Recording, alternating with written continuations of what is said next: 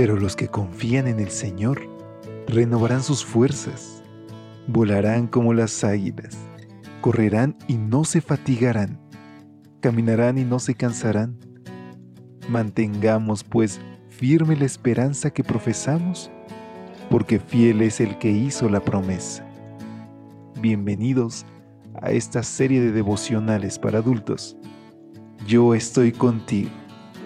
Promesas bíblicas para vivir confiado.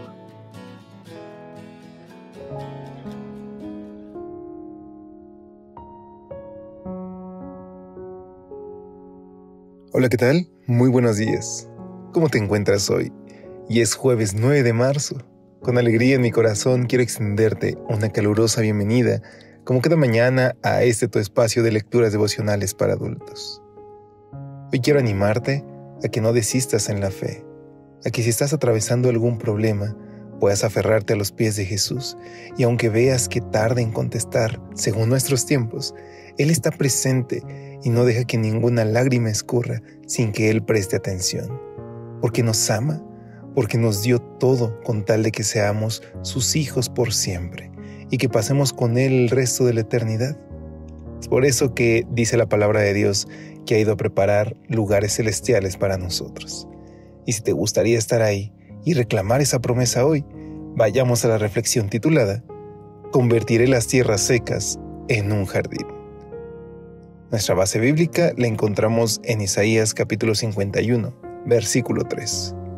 La versión Dios habla hoy nos dice de la siguiente manera. Convertiré las tierras secas del desierto en un jardín, como el jardín que el Señor plantó en Edén. Allí habrá felicidad y alegría, cantos de alabanza y son de música.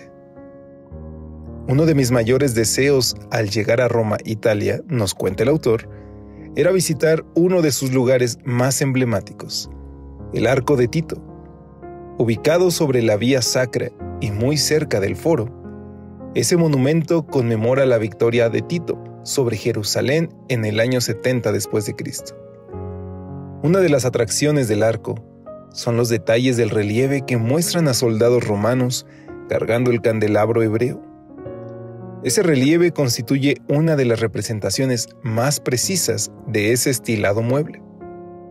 Aunque el templo de Salomón tenía 10 candelabros, pareciera que el segundo templo solo tuvo uno, puesto que, Primera de Macabeos, una fuente histórica judía, dice que cuando Antíoco Epífanes profanó el santuario, se apoderó del candelabro. Años más tarde, cuando se reinauguró el templo, se volvió a instalar un solo candelabro. Es casi seguro que el templo de Herodes, el que fue destruido por Tito, solo tuviera un candelabro, y quizá por eso solo aparece uno en el arco. Uno de los elementos distintivos del candelabro eran sus copas con forma de flor de almendro. El almendro era el primer árbol en florecer, el presagio de la primavera. No es casualidad que en Éxodo 40-24 se nos diga que el candelabro fue colocado al lado sur del santuario. ¿Por qué al lado sur? El sur, en hebreo Negev, encierra la idea de una zona de terror, una tierra de dificultades y angustia. Y ahí fue donde Dios colocó el candelabro con sus flores de almendros. El candelabro proclamaba que no hay espacio en esta tierra que no pueda ser alumbrado y transformado por la presencia del Señor. Al estar colocado en el sur, la tierra seca de dificultades y angustia nos recuerda la promesa divina. Convertiré las tierras secas del desierto en un jardín, como el jardín que el Señor plantó en Edén. Ahí, en medio de la sequedad espiritual que sentimos, en medio de nuestro desierto personal, la presencia divina puede producir en nosotros frutos dignos de arrepentimiento. Hoy el Señor puede dar inicio a una permanente primavera espiritual, colocando su luz en nosotros. Y es que, queridos amigos, ¿cuántos de nosotros no nos hemos sentido secos de manera espiritual? Que nuestras fuerzas se acaban, que nuestro ánimo se termine. Hoy nuestro Dios nos promete que Él puede hacer florecer porque su presencia hace alumbrar la más densa oscuridad. Permitámosle hoy que Él more en nuestro corazón y que disipe cualquier nube de duda. Te invito a que te unas conmigo en esta oración. Querido Dios, te rogamos que nazcas en nuestro corazón y que esta mañana tu palabra florezca en nuestra vida.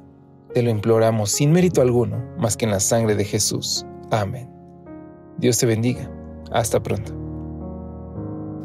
Gracias por acompañarnos. Te esperamos mañana.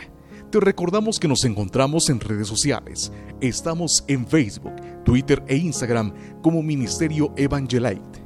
Y también puedes visitar nuestro sitio web www.evangelite.com